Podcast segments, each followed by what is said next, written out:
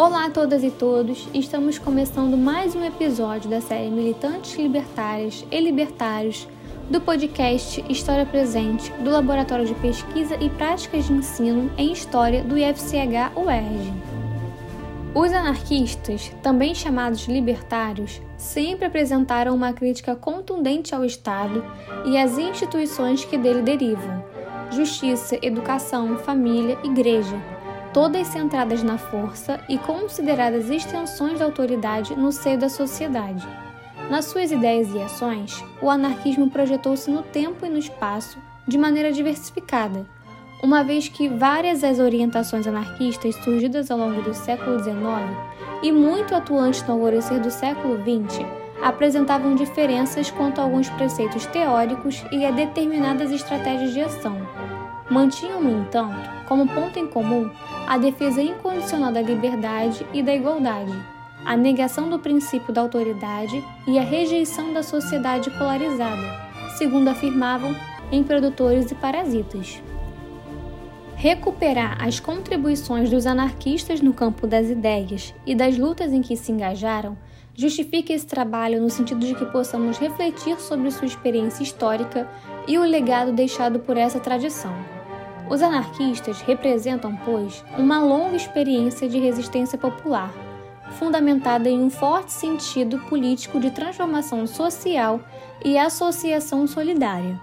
Desta forma, a série Militantes Libertárias e Libertários visa contribuir para a criação da memória de movimento anarquista, colocando em destaque mulheres e homens militantes que lutaram pela liberdade e igualdade dos povos protagonizando aventuras intermináveis e abdicando de desejos pessoais em prol do coletivo, da ajuda mútua e da solidariedade.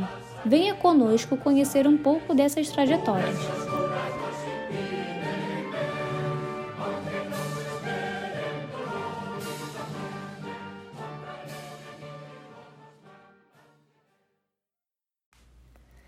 Pietr Kropotkin nasceu em Moscou no ano de 1842, no seio de uma família nobre, Rurik, que por mais de 800 anos governou as terras russas e ucranianas.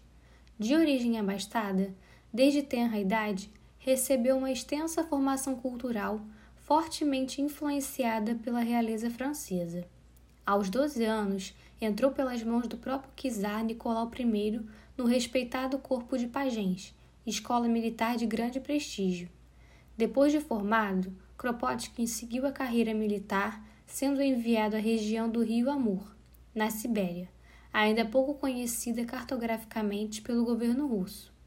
A partir dessas pesquisas, Kropotkin teve o reconhecimento da Sociedade Geográfica Russa, recebendo tanto uma medalha de ouro quanto a própria chefia da área de geografia física dessa prestigiada entidade. O interessante é que, ao tomar contato com a vida selvagem das áreas mais inóspitas da Sibéria, o geógrafo russo percebeu que muito da leitura realizada da obra de Charles Darwin não parecia ter alguma relação com o que ele encontrava nas taigas dessa região. Uma das questões mais importantes referia-se à chamada sobrevivência do mais capaz, transformada como uma lei por aqueles que defendiam abertamente o sistema capitalista. Aos poucos, Kropotkin compreendia que predominava nas regiões mais geladas do planeta um outro tipo de sobrevivência entre as espécies animais e vegetais. Ao invés de uma sobrevivência baseada na vitória do mais capaz, para o geógrafo russo, o que mais aparecia nas suas pesquisas realizadas era a ajuda entre os animais, principalmente nos indivíduos de uma mesma espécie, que assim conseguiam levar vantagem sobre os seus inimigos naturais.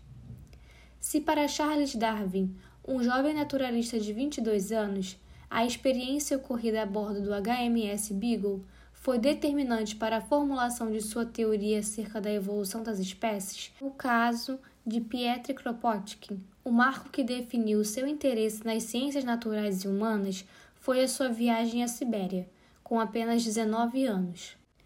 E foi um jovem chefe militar encarregado de dirigir as pesquisas cartográficas para um melhor mapeamento dessa grande área.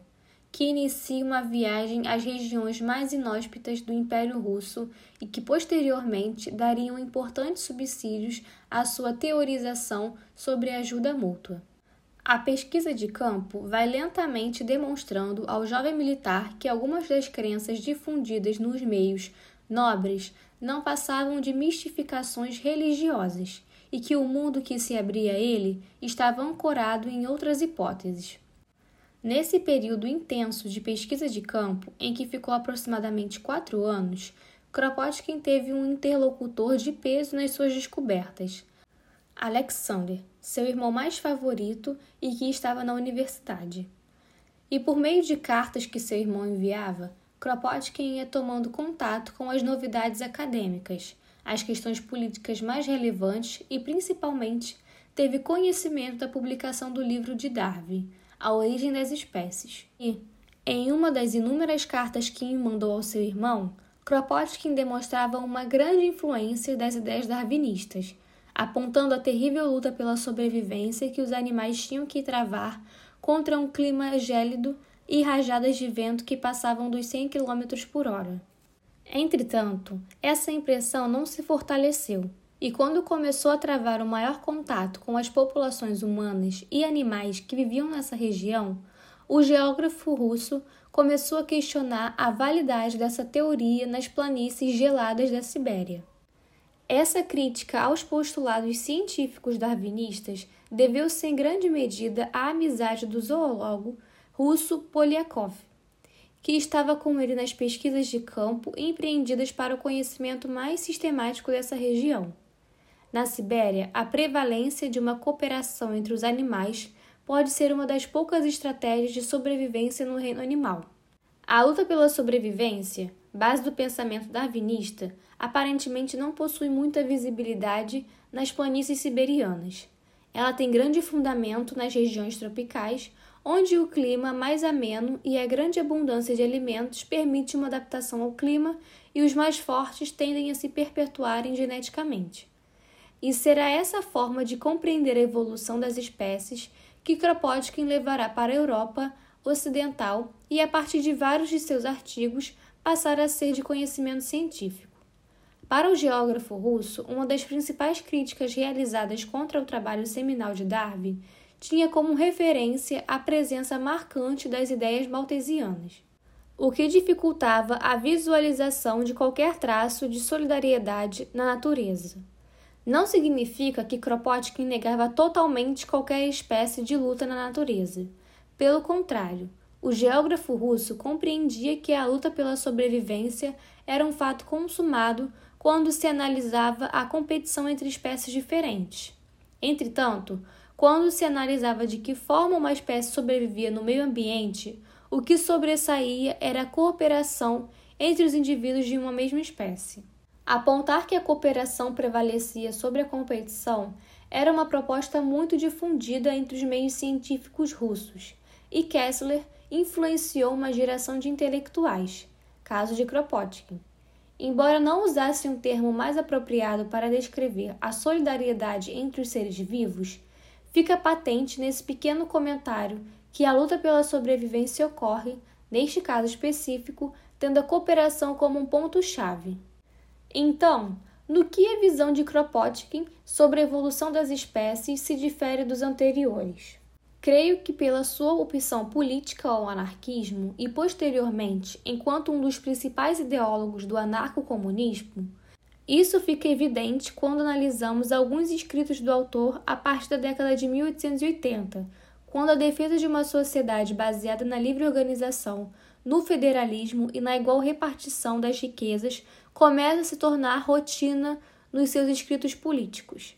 Um dos principais escritos desse período, A Conquista do Pão, de 1888, é um dos exemplos dessa guinada de Kropotkin para aquilo que se convencionou chamar de comunismo libertário. Embora chegasse ao anarquismo pelas leituras que realizou, primeiro de Proudhon e depois de Bakunin, é fato que a sua postura comunista iria ser o grande diferencial. O comunismo para ele basear-se-ia em uma abolição dos salários e da moeda. Nenhuma distinção de valor ocorreria entre o trabalho intelectual e o trabalho manual. Essa sociedade comunista não seria mais dividida em classes, status ou quaisquer outras formas de hierarquia. Seria uma sociedade voltada para o bem comum, no qual todos trabalhariam pensando não mais nos bens materiais que pudessem conquistar, como ocorre no capitalismo. Se essas ideias conseguiriam se efetivar, não cabe aqui na nossa discussão. Com certeza, malogros ocorreram e a crença numa certa bondade do ser humano pode ser vista como exagerada, inclusive. O que vemos nas palavras do geógrafo russo é que, se todos trabalharem, os frutos do trabalho gerariam um bem-estar para todos e não só para uma minoria, como ocorre hoje. Militantes Libertárias e Libertários é uma produção do Núcleo de Estudos e Pesquisas sobre Anarquismo e Cultura Libertária, ancorado no Laboratório de Pesquisa e Práticas de Ensino em História.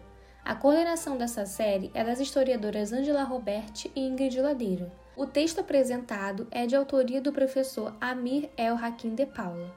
Abertura, apresentação e encerramento, Júlia Malheiros, e vinheta de Leonardo Pereira. Atenção ouvinte, os episódios são sempre postados às quartas-feiras. Até o próximo.